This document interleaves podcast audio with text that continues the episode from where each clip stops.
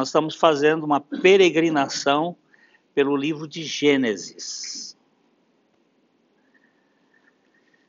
Porque tudo que tem em Gênesis tem na Bíblia toda.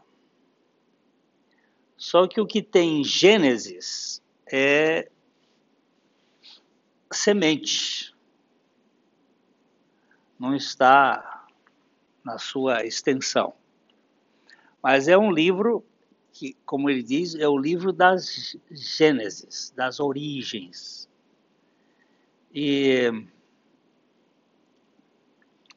mas antes nós precisamos fixar um pouco o ponto. Evangelho, religião. Não são a mesma coisa. Religião é a base de suor. Evangelho é a base de sangue. Religião é esforço. Evangelho é descanso. Religião é o que fazemos. Evangelho é o que Deus faz. Enquanto isso não ficar bem claro, nós temos o grande risco de confundir as coisas. Existe é, whiskies que são bem de primeira. E tem o uísque, que tem a mesma garrafa, mas ele é falsificado ou não tem as mesmas ah, características. Mas tomar um uísque falsificado e, ou uísque não tem problemas eternos. Pode ter uma ressaca no outro dia. Agora, não conhecer o Evangelho é uma ressaca eterna e não é bom. Mas nós não queremos fomentar as pessoas e provocar as pessoas na base de nem de interesse nem de medo. Porque tem muita coisa dentro da religião que é fomentada na base do medo. E muita coisa na base do interesse. Tem gente que quer ir para o céu a todo custo. Eu não quero ir para o céu quero Jesus. O céu é uma consequência de Jesus. Eu não estou preocupado com o céu. Mesmo nessa terra desorganizada como está, com Jesus, isso aqui é céu para mim. Não estou atrás de céu.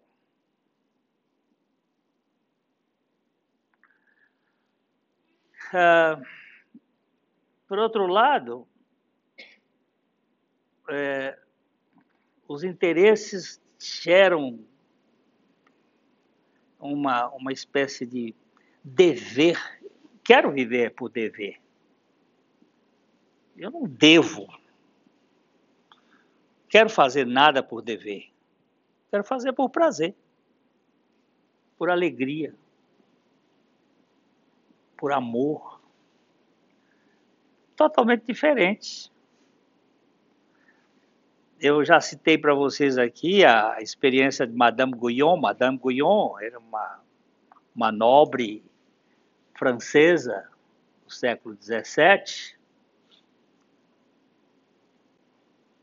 uma católica, realmente nascida de novo, porque não é mudança de religião ou de sistema, é a mudança de coração que tem que acontecer com cada um de nós.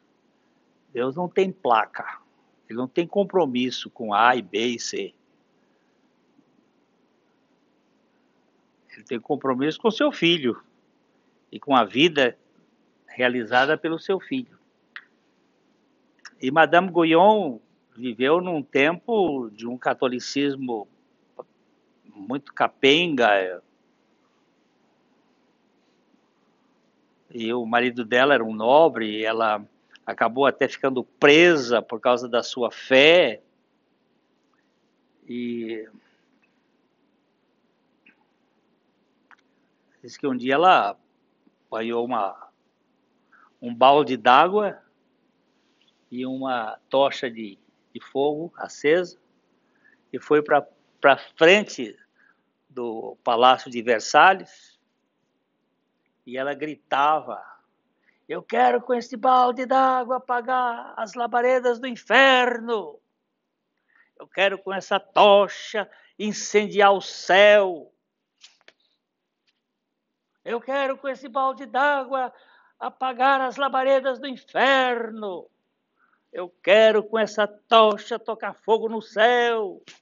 Alguém saiu na janela do palácio e gritou: Mulher, você está louca? Onde não tem fogo, você quer botar fogo? Onde tem fogo, você quer apagar o fogo?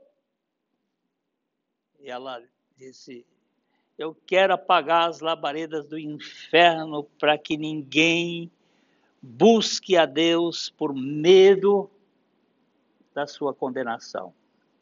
E quero botar fogo no céu para que ninguém busque a Deus por causa das ruas de ouro, por causa dos lugares lindos, mas por aquilo que ele é. Então não havia loucura. Havia muita lucidez então o Evangelho me traz isto, me traz essa condição de não querer por causa do medo, nem por causa do interesse, mas por aquilo que ele é e ele fez, para que nós alcancemos o descanso para a nossa alma. É, Eu sei que tem um inferno. Sei que esse inferno é um lugar terrível, porque a Bíblia claramente se refere a ele. E todos nós precisamos saber disto. Eu sei que tem um céu, e este céu, quando a gente lê o livro de Apocalipse, você fica maravilhado. Mas não é por causa do céu nem por causa do inferno. É por causa dele é Ele que faz a diferença. E nós precisamos, de fato, conhecer este Evangelho para que nós tenhamos a certeza, a convicção, e não simplesmente ficarmos aí numa espécie de convencimento, autoconvencimento, mas sim com a convicção, a certeza.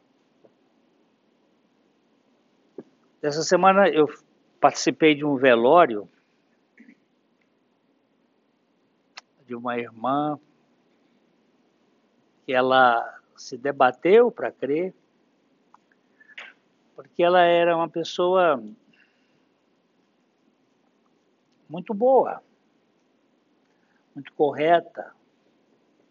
E a gente tem a ideia de conversão sempre uma ideia eh, de mudança do ponto de vista daquilo que é mais sórdido para aquilo para que é mais nobre. Conversão para nós é assim, ah, eu era ladrão, agora eu fiquei honesto eu, eu era viciado, agora eu sou sóbrio. É, eu era. Não, conversão não é isso. Eu era incrédulo, agora eu sou crente. Conversão não é mudança de comportamento inicialmente. Pode acontecer. Mas antes de tudo, é mudança de foco de fé, de crença. É onde, onde eu creio, em quem eu creio. Então ela, ela se debatia bastante. Mas quando ela creu, passou a ser um, uma vida descomplicada e, e eu convivi com 30 anos com aquela vida de fé simples, singela, é, doce. No velório dela, é, nós tivemos oportunidade com um outro pastor conversar. Eu nunca vi um velório tão alegre. Só faltou cantar parabéns para você ali. Estava tão descontraído, tão, tão leve, e a participação do povo, assim, é, a, filha e o pessoal. É, sabe que uma coisa assim, você sentia aquela, aquele nível de saudade que é natural, mas havia aquele aquela descontração, por quê? Porque a morte foi vencida. Porque é, a morte é chamada na Bíblia de sono. Porque cemitério é uma palavra que significa flat. Ele está ali por um tempo, na hora que tocar a última trombeta, que o tempo está dentro da eternidade, que o negócio não, não, não, não acabou. Isto é evangelho. É, eu pensei em criar uma música para velório agora. Um parabéns para o defunto.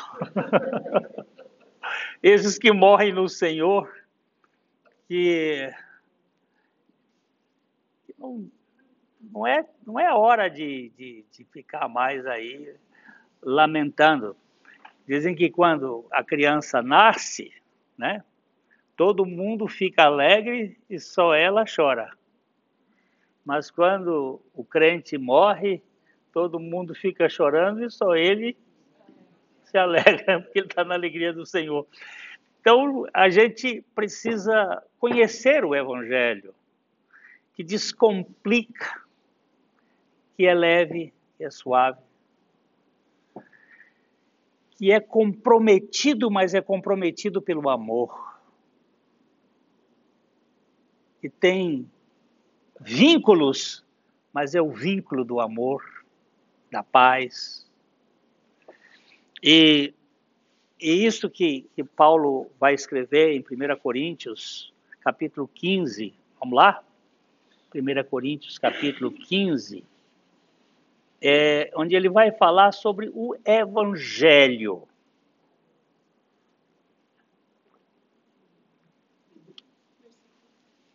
Começa com um. Ó, irmãos, Paulo, ele escreve essa carta aos Coríntios. Eu acho que hoje eu vou me perder, sabe? já baralhou a cabeça aqui. Ah, Paulo, ah, ele quando ele chegou em, em, Corinto, ele chegou ah, depois que ele passou por Atenas. Quem sabe onde é que é Atenas? na Grécia. O que, que era Atenas na época de Paulo?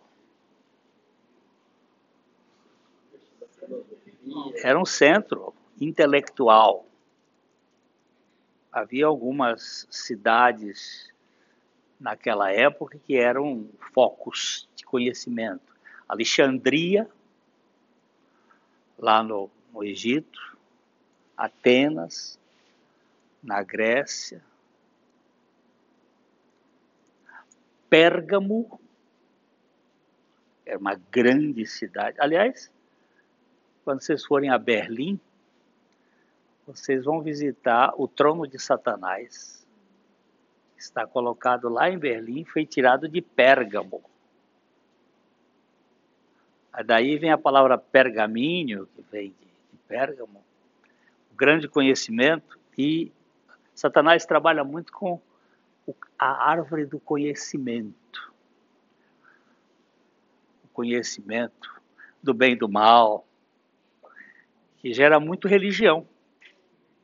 A religião está muito dentro dessa coisa do conhecimento, da teologia, e não da teofilia,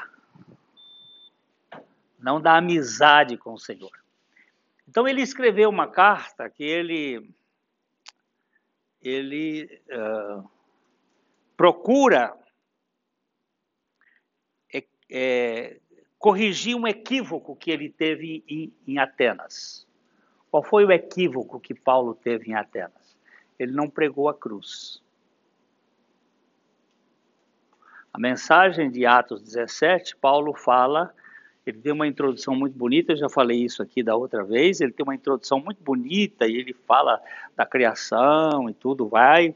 Ele tem uma conclusão um pouco pequena, mas também interessante, mas ele não tem a mensagem. A mensagem do Evangelho, ela focaliza-se em dois pontos que ele vai colocar aqui. Por isso que ele, quando ele escreve a carta ao Coríntios, ele disse assim: Eu decidi. O que, que você decidiu? Nada saber entre vós, senão a Jesus Cristo e esse crucificado. Por quê? Porque aqui está o foco do Evangelho. Eu decidi nada saber. E a minha linguagem, a minha pregação não são de persuasão humana,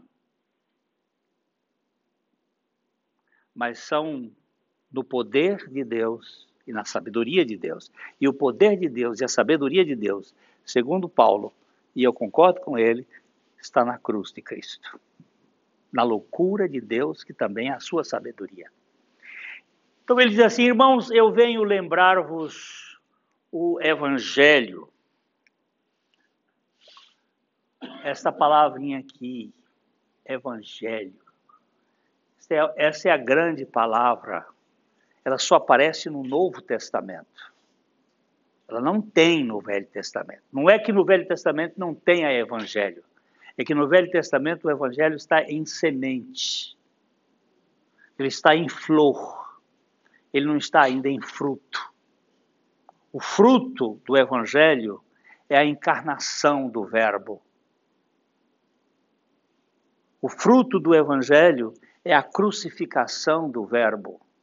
O fruto do Evangelho é a ressurreição de Jesus Cristo. Então eu venho lembrar-vos o Evangelho que eu vos anunciei, o qual recebestes eu, eu vou, vou batendo aqui devagarzinho para fixar a coisa. Não se aceita o evangelho, se recebe. Não é a mesma coisa? Aceitar e receber é a mesma coisa? Não é a mesma coisa. Aceitar, você pode rejeitar. Receber, você não pode não receber. Você não pode não receber o oxigênio. Você tem que receber o oxigênio.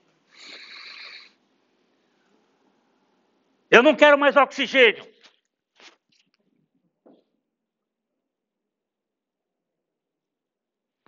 Daqui a pouco, doutor, me ressuscita.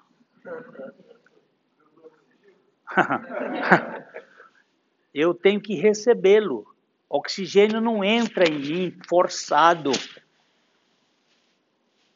Ele entra naturalmente. Eu não posso não receber, quando eu estou acidentado, a, a, a, a ambulância. Eu não aceito que o senhor toque em mim.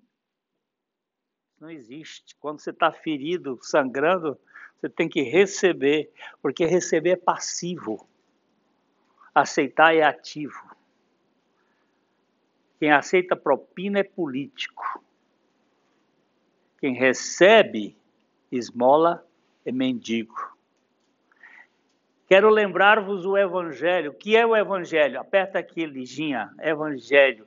Essa palavra linda. Olha, ela é linda. Eu angelion. Eu, aperta aqui nessa aqui, 220.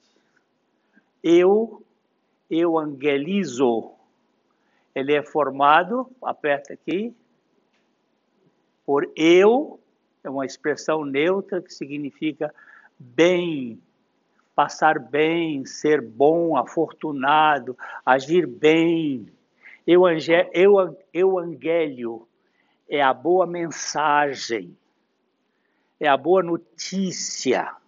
O que, é que você vê numa televisão? Hã? O que, que... o que, que você vê no jornal? Hã? Só más notícias. Você repara, eu já tomei uma decisão de não ver jornal. Hoje não, as notícias que vêm é pelo WhatsApp, é pela coisa, pelo, pelo Facebook, eu não vejo mais, porque a, a, no final, por exemplo, do Jornal Nacional, no finalzinho eles têm um, um jogo de futebol, um negócio, uma coisa assim, que, mas o resto, 99% das notícias são más. Mas o Evangelho é uma boa notícia. Mas que boa notícia é essa? Vamos passar aqui. Que eu preciso receber. Eu vos anunciei o qual recebestes e ainda perseverais. Você precisa. Eu continuo respirando até a morte. Continuo respirando ali, vou perseverando no, no, nessa boa notícia. Por ele, isto é, pelo Evangelho, também sois salvos, se retiverdes eu traduziria assim: uma vez que retiveste, que retivestes a palavra tal como eu vos preguei. Porque esta expressão é desde que retiverdes, uma vez que já receberam, não uma condicional. Uma vez que vocês receberam o evangelho, vocês têm essa palavra, essa que eu preguei, aí ele usa assim, a menos que tenha escrito em vão. Eu não sei como é que se crê em vão. Eu só posso fazer, eu faço umas diferenças de crer e acreditar. Crer e acreditar. Não é só a mesma coisa. Acreditar é dar crédito a. Crer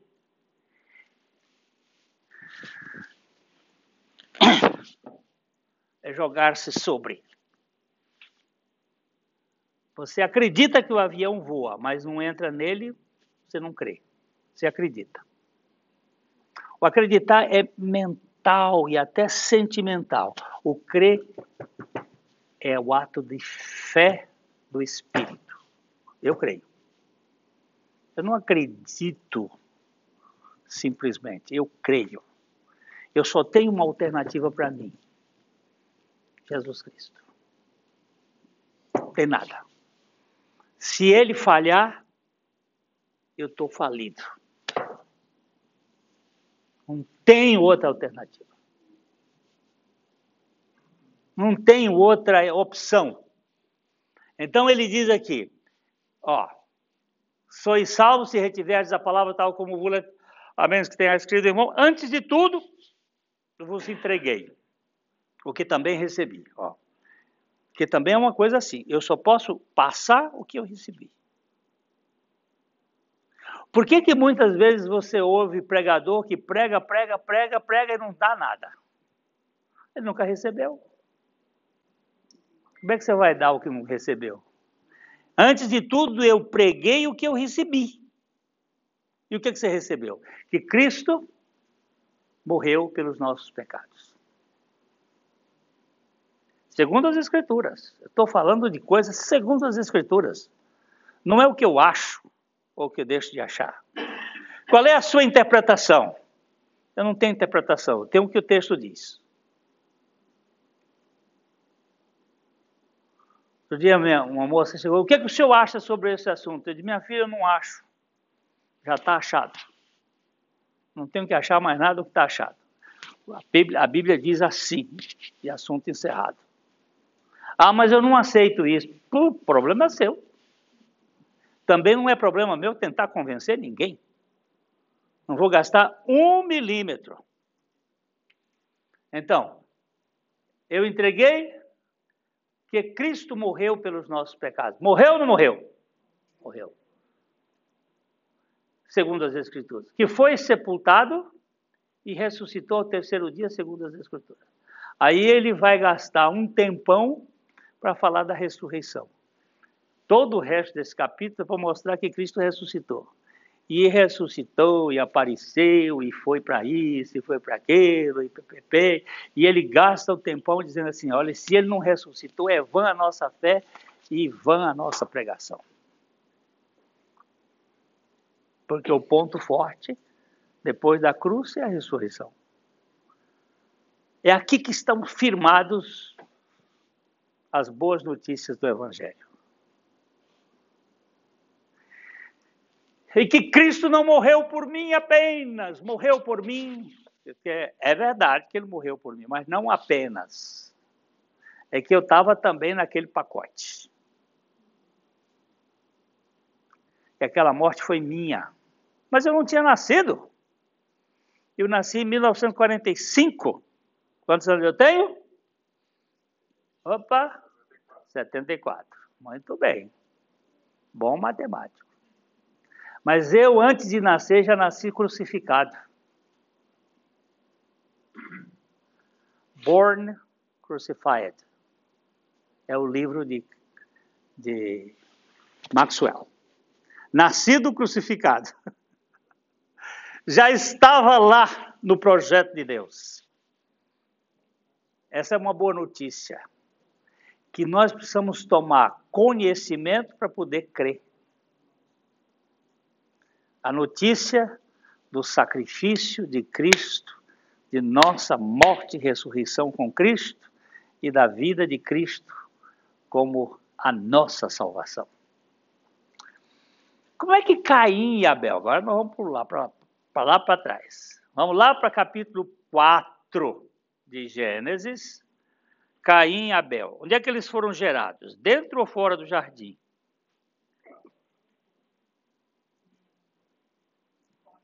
Fora. Quando é que eles foram gerados? Com o pai peca, pecado, em pecado ou o pai despecado ainda? Pecado. Então eles nasceram, os dois nasceram caídos. Os dois nasceram pecadores. E não existe nenhum pecador que chega a Deus a não ser por meio de Jesus.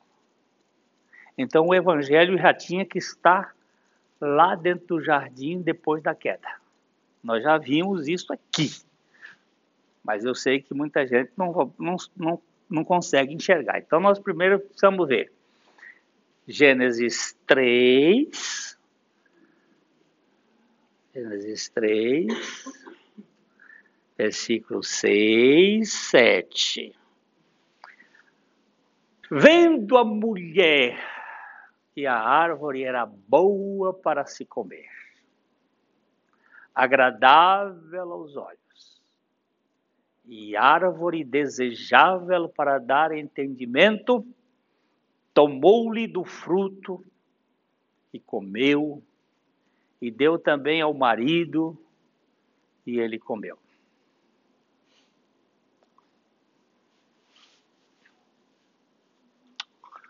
Por que será? Agora eu, eu tenho que caminhar para trás um pouco. Por que será que ela comeu desse fruto?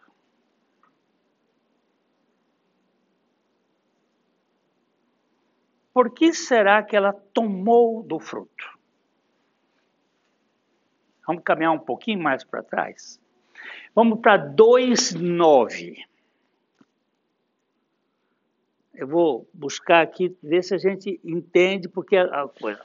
Ó, no 2,9, diz aí que Deus, do solo, fez o Senhor Deus brotar toda sorte de árvores agradáveis, toda sorte de árvores agradáveis, então por todas as aves eram agradáveis à vista, e eram boas para alimento e também a árvore da vida no meio do jardim e a árvore do conhecimento do bem e do mal. Aqui, dentro da da divisão botânica de Adão, nós temos árvores agradáveis à vista, árvores comestíveis, toda sorte. Hum? Todo tipo, todo tipo de, todo tipo de árvores. É até a palavra sorte é, é uma expressão portuguesa do português que não deveria ser usada aqui. Ela não está no, no hebraico, tá vendo? Esse aqui onde está aqui não está no hebraico. Quando está aqui no pretinho não está no hebraico, tá, tá a ideia está ali. Mas eu não, eu não botaria sorte mesmo porque sorte é uma deusa do panteão é, babilônico, a deusa sorte. É essa que influencia a fezinha, a fezinha da Mega Sena, dos 275 milhões. É essa dona sorte. Hein?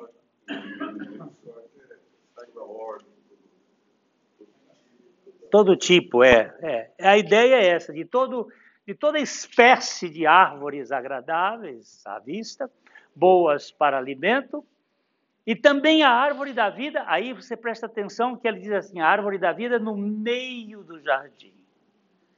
E essa expressão aqui, que ela está junto à árvore, aqui é uma, uma expressão é, conectiva no hebraico, e a árvore que está assim, e a árvore do conhecimento do bem e do mal, ela está um pouco do lado. Por que, que você está dizendo isto aqui? Porque nós vamos verificar que a pregação errada leva à conclusão errada. Ok. Esta aqui está o pano de fundo. Agora vamos para o 16, 16 e 17. O Senhor Deus deu esta ordem a Adão. É, você vai verificar aqui. É, e o Senhor Deus lhe deu esta ordem. Este lhe deu aqui está se referindo atrás a Adão. Deu esta ordem: de toda árvore do jardim comerás livremente. Prestou atenção? De toda árvore do jardim comerás livremente. Mas da árvore do conhecimento do bem e do mal não comerás, porque no dia em que dela comeres, certamente morrerás. Quem é a árvore que está no meio do jardim? árvore da vida. Ok? Tá certo? Lembra lá? A árvore do, do, da vida está no meio do jardim. E ele não disse porque não era para comer a árvore da vida. Ele disse: de toda árvore poderás comer. Preste atenção na palavra livremente, que aqui está nosso livre-arbítrio. Livre-arbítrio só quem teve foi Adão e Eva. Nós não temos livre-arbítrio. Nós só temos liberdade de escolher entre o bem e o mal. Livre-arbítrio é a capacidade que tinha Adão de pecar e não pecar. Só tem livre-arbítrio quem pode pecar e não pecar. Quem nasceu pecador só pode pecar. A única coisa que ele pode fazer é escolher entre o pecado do bem e o pecado do mal. O pecado do mal é tudo que é corrupto, e o pecado do bem é tudo que leva ao orgulho do sujeito. Mas é pecado do mesmo jeito. A bondade que você faz e que lhe orgulha, lhe deixa vaidoso, é pecado. A oração que você faz, que lhe deixa achando que foi a oração que moveu Deus, é pecado. Que você está fazendo na base do seu ego. Cantar hino sem fé é pecado. Mas isso, estou fazendo uma coisa boa. Pois é, é o pecado do orgulho. Você sai da igreja achando que é o mais santo do mundo. Afinal de contas, eu hoje fiz, eu hoje fiz meu dever, estou aqui. Olha lá. Na verdade, você está saindo pior do que entrou. Hã? Então,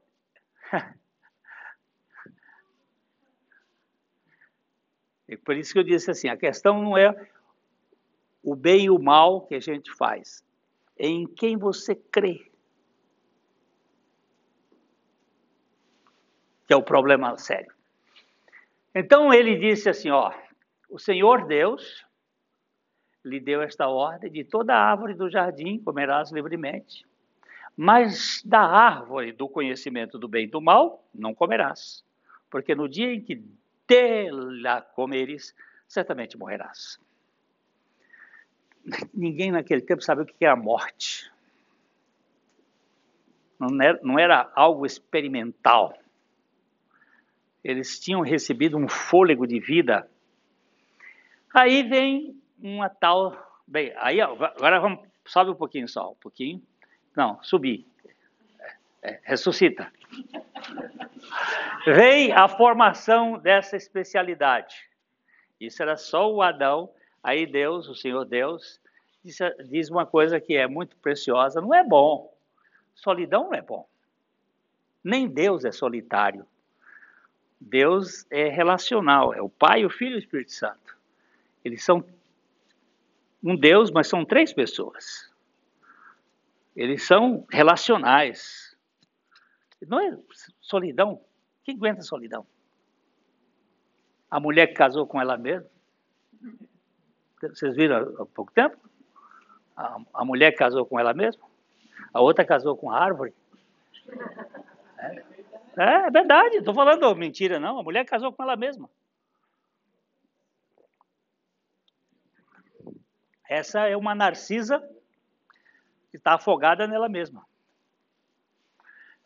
Não é bom. Aí fez essa invenção maravilhosa. Uma auxiliadora que lhe seja idônea, idêntica, idem. Havendo, pois, o Senhor Deus formado, tal, tal, aí com Deus faz, de repente, deu o homem ah, que é os homens domésticos. Então o Senhor Deus fez cair um sono profundo. Este sono aqui, ele só aparece aqui, lá em Abraão e depois em Saul, que é um sono que não é um sono anestésico. O homem adormeceu, tomou das suas costelas, fez a carne, costela Deus tomou, o homem formou uma mulher e a trouxe. E, então o homem disse o primeiro poema concreto que ganha de Manel Bandeira de 10 a 0. Ó, esta afinal é osso dos meus ossos e carne da minha carne. Será chamada varoa, porquanto do varão foi tomada. Olha que coisa mais linda. E eles estavam, olha, tão tão preciosos, e um e o outro, o homem e a sua mulher, estavam nus e não se envergonhavam. Não eram os alunos da Universidade de Londrina que andaram pelados na rua da, do campus, fazendo exposição da sua rebeldia. Não, é que tinha, tinha vergonha, não tinha pecado, não tinha nada. Ótimo. Aí aparece um personagem aí é, bem interessante, a serpente. Como é que era essa serpente? Deus havia criado uma serpente, mas aqui é a primeira possessão. E ele recebe isso para sempre. Esse nome, ela vai andar, o dragão, a serpente, a antiga, antiga serpente, é uma possessão maligna de Lúcifer, para tentar, porque se ele aparecesse na beleza que ele era, o homem e a mulher não iam ter conversa. Mas a mulher é um bicho tão assim, é, tão singular, que ela conversa até com cobra, né? E a, mais a serpente, mais sagaz que todos os animais selváticos que o Senhor Deus tinha feito, disse à mulher: É assim que Deus disse: Não comereis de toda a árvore do jardim? Você preste atenção como é que as coisas, como é que se, como é que se cai na, na pregação. A serpente fez uma coisa que o verbo usado lá é não comerás. Porque a ordem foi dada a Adão. De toda a árvore do jardim comerás livremente, mas da árvore do bem e do mal não comerás. Ela já começou, ela trocou a ideia de todas as árvores, ela disse: é verdade, não é assim que Deus disse: de toda a árvore do jardim não comereis?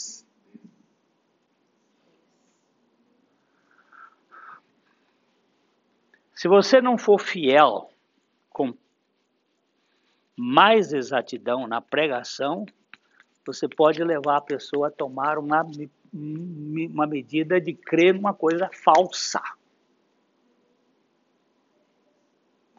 Ela jogou aqui uma semente. Não comereis de toda a árvore do jardim. Foi assim que ele falou. A mulher então diz: do fruto das árvores do jardim podemos comer ela removeu livremente. E não é podemos comer. A ordem foi dada para Adão. A ordem é dada a Adão. Ela agora assimilou a ideia que é para ela também. Agora, a pregação, como é que ela sabe disto? Como é que ela soube disto? Adão falou. Porque Deus não falou com ela. Como é que você sabe que ele não falou? Não falou no texto bíblico. Eu só posso interpretar à luz do que está escrito. Paulo disse, segundo as Escrituras. Não é o que eu acho, é o segundo as Escrituras. E aqui ela vai dizer assim: ó, respondeu-lhe a mulher: do fruto das árvores do jardim podemos comer, mas do fruto da árvore que está no meio do jardim, que qual é a árvore que está no meio do jardim? A árvore da vida. Mas do fruto que, da árvore que está no meio do jardim, disse Deus: dele não comereis, nem tocareis nele, para que não morrais.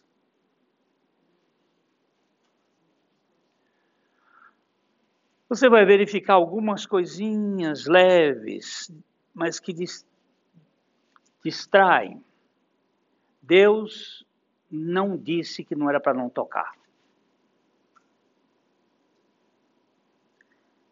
Deus não disse para que não morrais, ele disse: certamente morrereis.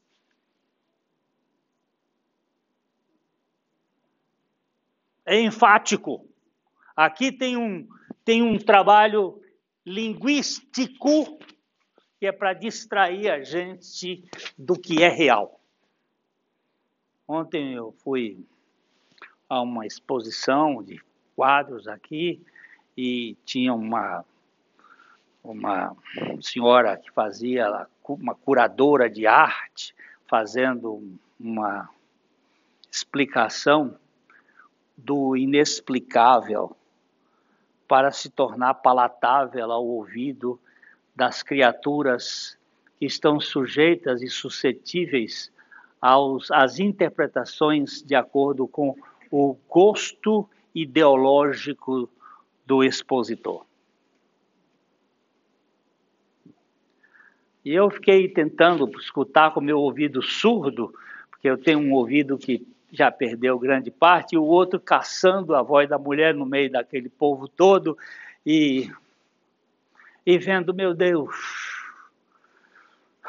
é desde o jardim do Éden que esse troço começa a distorcer os pedacinhos das coisas. Não tem clareza, não tem objetividade. A enganação vem nas entrelinhas para que você engula, engula gato por lebre. E aqui, olha, tá cheio de coisinha, de pegadinhas. Do fruto da árvore do gin podemos comer, livremente, podemos comer livremente. Nós temos liberdade. Mas do fruto da árvore, do bem e do mal, não do meio do, meio do jardim, nós não podemos comer porque certamente morreremos. Aí ela diz: não, porque Possivelmente, provavelmente, nós, para que não morrais. Então disse a serpente à mulher: Nega o que Deus disse, certamente não morrereis. Deus diz: certamente morrereis. A Bíblia de Satanás é contrária à Bíblia de Deus. Onde Deus diz sim, Satanás diz não. Onde Deus diz não, Satanás diz sim. Aí você já sabe que é Bíblia de Satanás. Onde Deus disser não e você disser sim, é Satanás que está fazendo isso. Certamente não morrereis. Dito isto, ela vai explicar. Então a serpente disse à mulher: Então, vamos, vou lhe dizer por quê. Vou fazer teologia aqui. É certo que não morrereis, por quê? Porque Deus sabe que no dia em que dele comerdes, se vos abrirão os vossos olhos, tereis uma visão maravilhosa e como Deus sereis conhecedores do bem e do mal. Ok? Isso aqui ela não mentiu, não. Isso aqui é verdade. Só que aqui não é verdade. Isso aqui é verdade. Conhecereis o bem e o mal. Mas isso aqui não é verdade. Como Deus sereis. Ok? Aí o versículo 6. Sobe um pouquinho. Sobe, mulher. Vendo,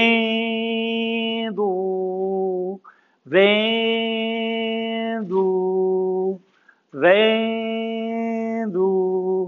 Não foi viu. Foi vendo, vendo, vendo, vendo.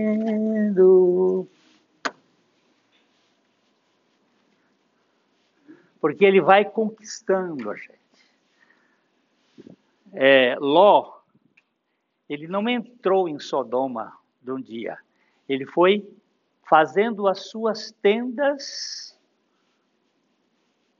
e se aproximando de Sodoma. Ele não chegou assim, saiu de um outro, ele foi se aproximando. E foi cedendo. Vendo a mulher que a árvore era boa para comer. Quantas árvores eram boas para comer? Todas. Que era agradável aos olhos. Quantas árvores eram agradáveis aos olhos? Todas. E agora entrou o negócio e desejável para dar entendimento.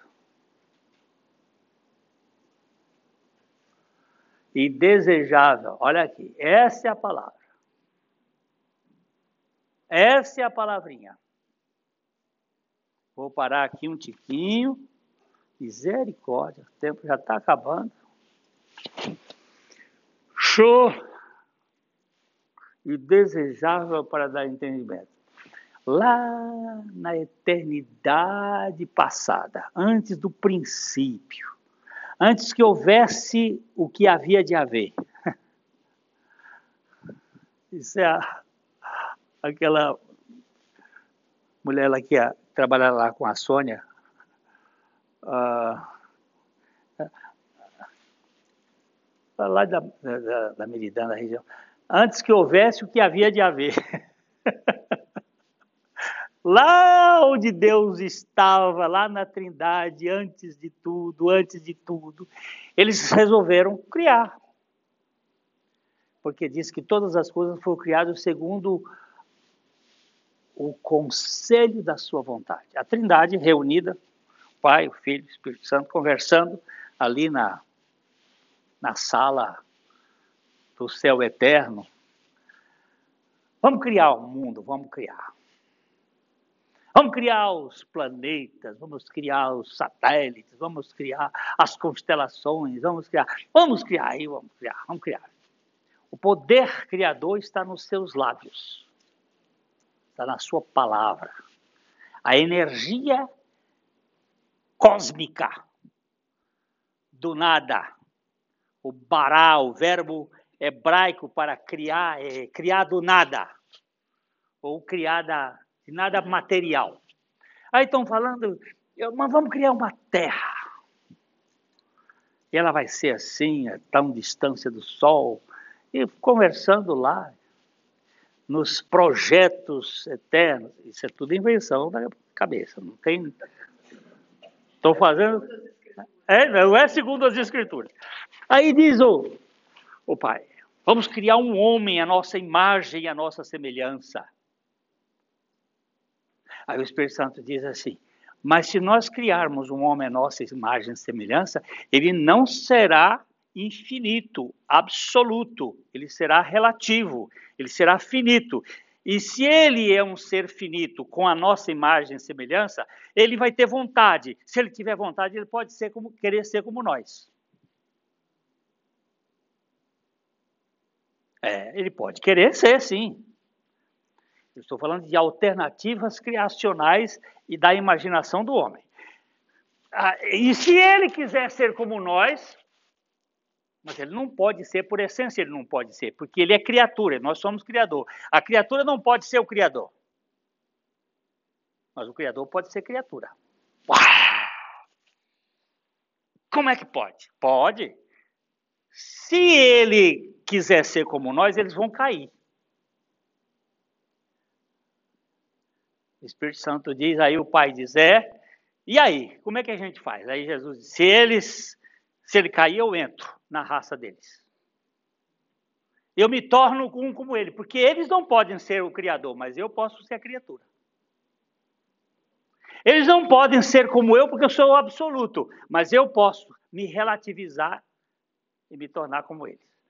Aí o Espírito Santo diz assim: Mas se você entrar na raça deles, eles caídos vão matar você. Aí o pai diz: Se matar, eu ressuscito. Aí, como é que faz? Aí, como é que faz? Esse desejável aqui está no, nos planos de Deus. Hein? Não, isso é antes da rebelião. Isso é antes da rebelião, antes do tentador. Isso foi nos, nos antanhos eternos. Aí, ele desejável para dar entendimento. Isso está dentro da criação, isso está dentro da criação. Para dar entendimento. Porque nós somos afissurados por entendimento. E somos pobres por relacionamento. Nós somos loucos por conhecer conhecer queremos conhecer cada vez mais, mas pobres por toque. Por que, que eu gosto de abraçar e ficar gradadinho ali? Porque eu sei como eu sou carente. E como eu sou carente, eu preciso de outro carente para me dar um pouco da carência dele em troca. Aí nessa troca nós fazemos uma simbiose, porque eu nunca abraço ninguém, eu sou abraçado. E eu preciso gastar um tempo, pelo menos, do tamanho de um, uns três fôlegos ou quatro, o sujeito fazer assim. Eu sou aceito, gente. Tem gente que me aceita. Aí ele faz na terceira ou quarta vez, faz assim.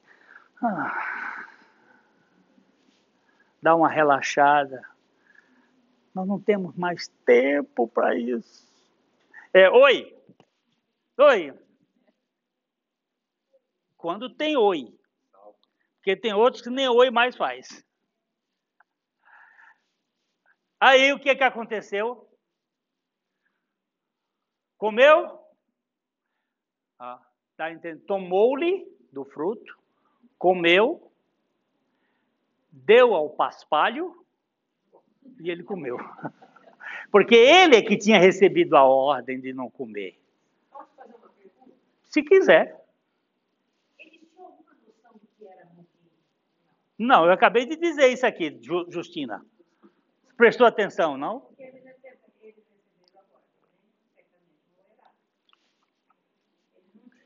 Não tinha ideia de noção, mas ele tinha a ideia de que Deus tinha falado. Ele tinha que crer em Deus. A única coisa que ele tinha que. tinha que crer. O problema do homem não é a desobediência, o problema do homem é a incredulidade. Nada, nada, nada. O problema de Deus, do homem, é incredulidade e justina, meu amor.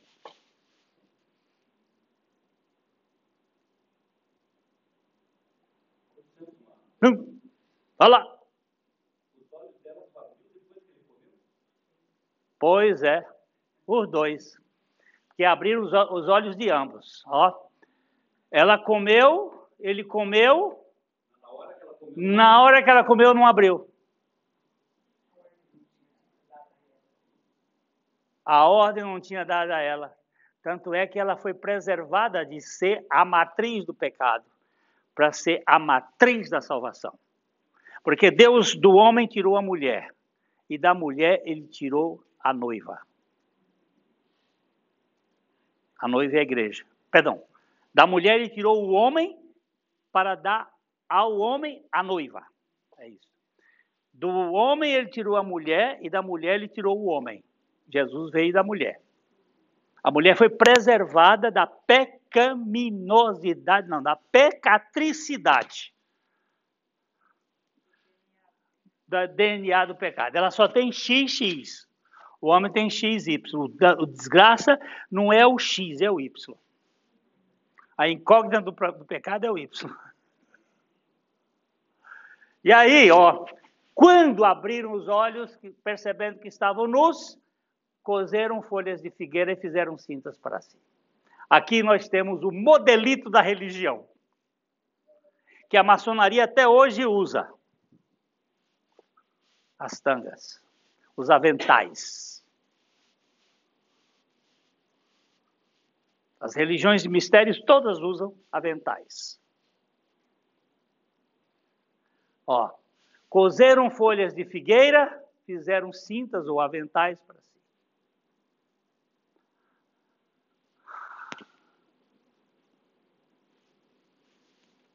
Isto foi numa tarde. Porque na viração do dia, na manhã seguinte, isso aqui é chamado por alguns pais do deserto de a noite escura da alma.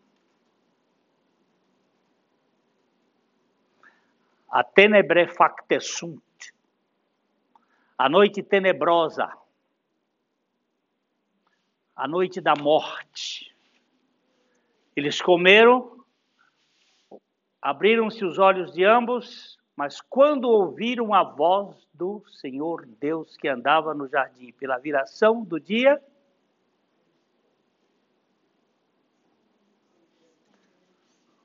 esconderam-se. Já anteriormente, lá no versículo 4 em diante é Senhor Deus. Para trás é só Deus. Mas na criação do homem para frente é Senhor Deus. Aí é Jesus. Essa foi uma boa lembrança que ela já, ela já estudou isso comigo e ela está lembrando, né? Quando ouviram a voz do Senhor Deus, que andava no jardim pela viração do dia, esconderam-se da presença do Senhor Deus o homem e a sua mulher por entre as árvores do jardim. Toda religião é forma de esconderijo. Você procura se esconder, porque você tem medo de dizer quem é. Tem um padre chamado John Powell, quando vocês encontrarem esse livro, porque tenho medo de dizer quem sou. É muito interessante, em que ele trabalha exatamente esta ideia de nós fingirmos, e fingimos tanto, como diz o poeta, que fingimos até a dor que sentimos.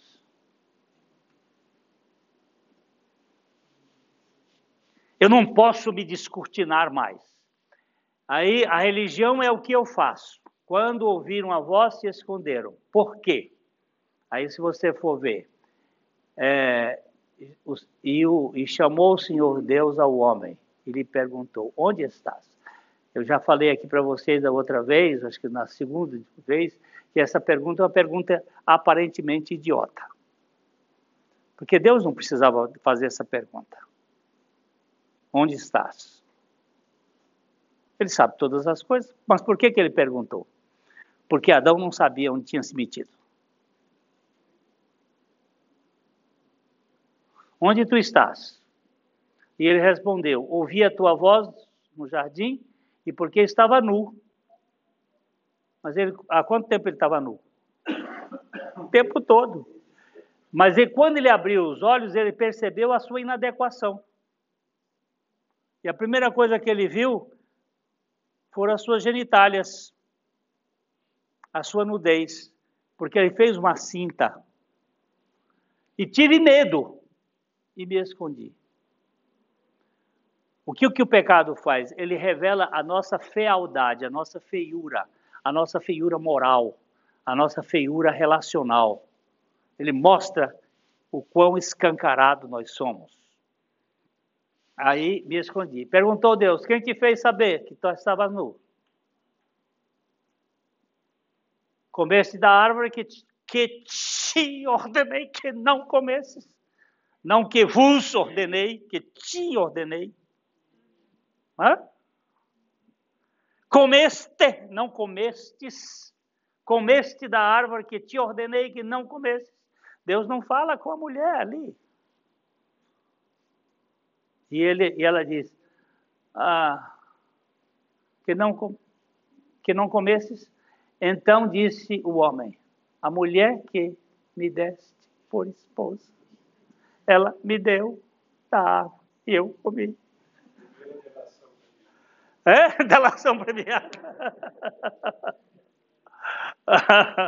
Olha só, a mulher que tu me deste, de quem é a culpa de tudo? De Deus. Eu estava muito bem aqui, o senhor disse que não era bom que pessoa ficasse só. Eu estava só aí com essa bicharada toda, eu estava dando nome, eu, te, eu era especialista em taxonomia, eu fazia a árvore, eu fazia tudo aqui muito bem. O senhor inventou essa mulher, o que deu agora? Como é que faz? Ela me deu e eu comi. Disse Deus à mulher: Que é isso que fizeste? Respondeu a mulher: A serpente me enganou e eu comi. Quem é que quem assume? Quem é que assume? Ninguém assume. A transferência é pai que é culpado, é a sociedade que é culpada, é o mundo que é culpado, todo mundo é culpado. Eu sou a vítima. A serpente ficou calada. Harvey Cox, um teólogo americano, da Universidade de Harvard, ele escreveu um artigo que a serpente não decida por nós. Também porque ela olhou para trás, não tinha mais ninguém para é, só, é a serpente, é a serpente. Muito bem. Aí Deus começa o processo salvador, sabe? Então o Senhor Deus disse à serpente: Visto que isto fizeste, maldita és entre todos os animais domésticos, e o és entre todos os animais selváticos. Rastejarás sobre o teu ventre e comerás pó todos os dias da tua vida. Esse texto que está ligado com biologia e com psicologia e com teologia, ele é um texto assim misturado, ele tem umas coisas que são representativas, ele está falando da comida da serpente. O que é a comida da serpente? Pó. Quem é que é pó? Eu, tu, ele, nós, vós, eles. Nós somos pó. De que, que a serpente se alimenta? De nossos medos, de nossas angústias, de nossas. Uh, hã? Da nossa, da nossa alma, da nossa realidade. Traumas. Sabe como é que aquele filme? Anjo, é, Monstros e Companhia. Hein? Monstros S.A. e Companhia. S.I.A. é Companhia. S.A. S.A. É Sociedade Anônima. É. É. Monstros S.A. De que, que eles vivem? as crianças e ele pegar a energia das crianças. O que que o capeta vive na sua vida? O que que ele consome? Medo? Ansiedade? Isso é energia para ele. Porque com a fé você apaga todos os dados inflamados do maligno. Todos! Mas quando você fica lá, estou me tremendo todo, estou me borrando todo, e ele de canudinho sugando.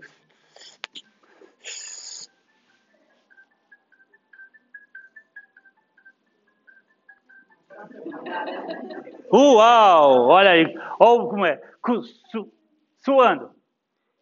Visto que fizeste, és entre todos os animais domésticos maldita. Primeira vez que aparece a palavra maldita.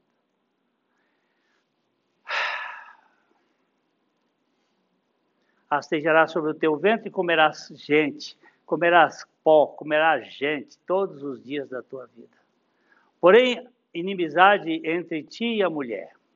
Aqui é a primeira vez que pega-se o evangelho. Porém, inimizade entre ti, a serpente, e a mulher entre a tua descendência, a descendência da serpente. A descendente da serpente é a humanidade. Somos nós, raça de víboras. E o seu descendente, o descendente da mulher é Jesus. É o único descendente de mulher. Porém, inimizade entre ti e a mulher, entre a tua descendência e o seu descendente. Este, o descendente da mulher, te ferirá a cabeça, cabeça da serpente, e tu lhe ferirás o calcanhar. Quando Satanás colocou os pregos em Jesus na cruz, Jesus estava botando o pé na cabeça de Satanás. A cruz é o ponto crucial para vencer a serpente. Por isso, o evangelho começa com a mensagem da morte. Você precisa morrer. Porque se você morrer, a, a, a chance de você viver é total. Por isso Jesus falou está consumado.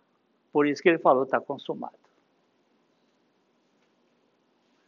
Então, a, aí ele vai mostrar à mulher, você, você vai ter você vai multiplicar seu sofrimento na gravidez, em meio de dores darás à luz a filho, o teu desejo, aquele desejo lá que a, da árvore era o teu desejo, agora será para teu marido e ele te governará. Mulher que não tem marido que governe, ela fica um problema. Ela precisa ter marido, macho. Marido paspalho não serve. Vai dar um, um fracasso. Por isso que eles jogaram o marido fora empurrar os maridos para o brejo, e aí esse feminismo formou uma mulher empoderada que dá filhos completamente alucinados, problematizados. Falta de maridos, e aqui ainda mais uma coisinha aqui que a mulher tem sangramento todo mês para a purificação do seu útero. Porque sem derramamento de sangue não existe purificação. Ela precisou fazer isso para poder receber a semente de Deus, o esperma divino para gerar Jesus. Porque ela não é a matriz do pecado. E ela, o útero dela, estando caído, precisava de ter sangramento todo mês. Não é à toa. Isso não é uma regra sem regra. É uma regra bem regrada.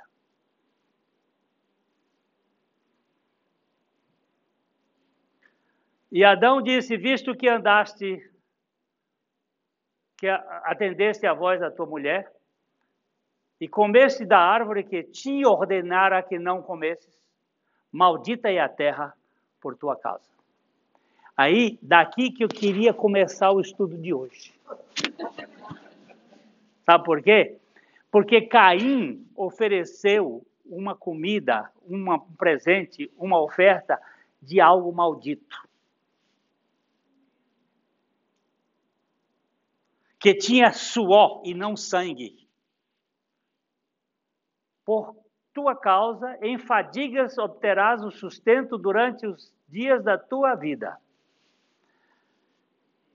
E aí vai dizer: a terra produzirá também cardos e abrolhos, e tu comerás a erva do campo. No suor do teu rosto comerás o teu pão, até que tornes a terra, pois dela fostes formado, porque tu és pó, e ao pó tornarás. Aí Deus deu o nome a Eva, deu, o, o, Adão deu o homem a Eva, ele deu o nome a todos os animais, aí precisava dar o nome da Eva também. Depois que ele deu o nome a leoa, a elefante, agora ele deu o nome de Eva à sua mulher. Que Eva é o que nós temos na mitocôndria. Eva mitocondrial. Nós só temos uma mãe na nossa origem. Por ser a mãe de todos os seres humanos. Agora aqui aparece o evangelho vivificado. Olha aqui. Fez o Senhor Deus vestimenta de peles para Adão e sua mulher e os vestiu. Fez o Senhor Deus. Lá no versículo 7, o homem e a mulher fizeram tangas. Aqui fez o Senhor Deus vestimenta. Quando Deus faz é evangelho, quando o homem faz é religião. Quando o homem faz dá cansaço, quando Deus faz dá descanso. Quando o homem faz só cobre um pedaço, quando Deus faz cobre tudo. Vestimenta de peles. Peles indica morte. Morte indica derramamento de sangue. Sem derramamento de sangue não há perdão de pecado. Este, versículo aqui é ali no 15 é a primeira pregação, aqui é a primeira revelação do sacrifício de Cristo. Então disse o Senhor Deus: Eis que o homem se tornou como um de nós, conhecedor do bem e do mal. Ele não tornou como Deus, mas conhecedor do bem e do mal. Assim, para que não estenda a mão e tome também da árvore da vida e coma e viva eternamente, o Senhor Deus, pois por isso lançou fora do jardim do Éden a fim de lavrar a terra de que fora formada. E expulsou o homem, colocou querubins ao oriente do jardim do Éden e o refugi de uma espada que, que revolvia para guardar o caminho da árvore da vida. Agora, o evangelho tem a ver com a árvore da vida e não com a árvore do conhecimento do bem e do mal. A religião tem a ver com a árvore do conhecimento do bem e do mal, o evangelho com a árvore da vida. Na árvore da vida, o plano de Deus é Cristo. Ela era uma tipificação de Cristo, porque ele é o caminho, a verdade e a vida. E ninguém vem ao Pai senão por ele. Ela ali era uma tipologia da realidade de Cristo. E só por meio dele e pela nossa morte com ele nós temos acesso ao Pai. Pai, nós somos gratos a Ti por este tão precioso Evangelho. Tu nos dás a fé por meio do Teu Filho, o autor e o executivo desta fé nas nossas vidas para crermos no teu próprio Filho. Nós agradecemos ao Senhor porque o Senhor se deu a si mesmo para nos fazer agradáveis a ti mesmo. E nós agradecemos por este encontro e o Senhor traz a revelação a cada coração, para que em todos nós fique claro a suficiência do Jesus para as nossas vidas. Em nome do Senhor. Amém.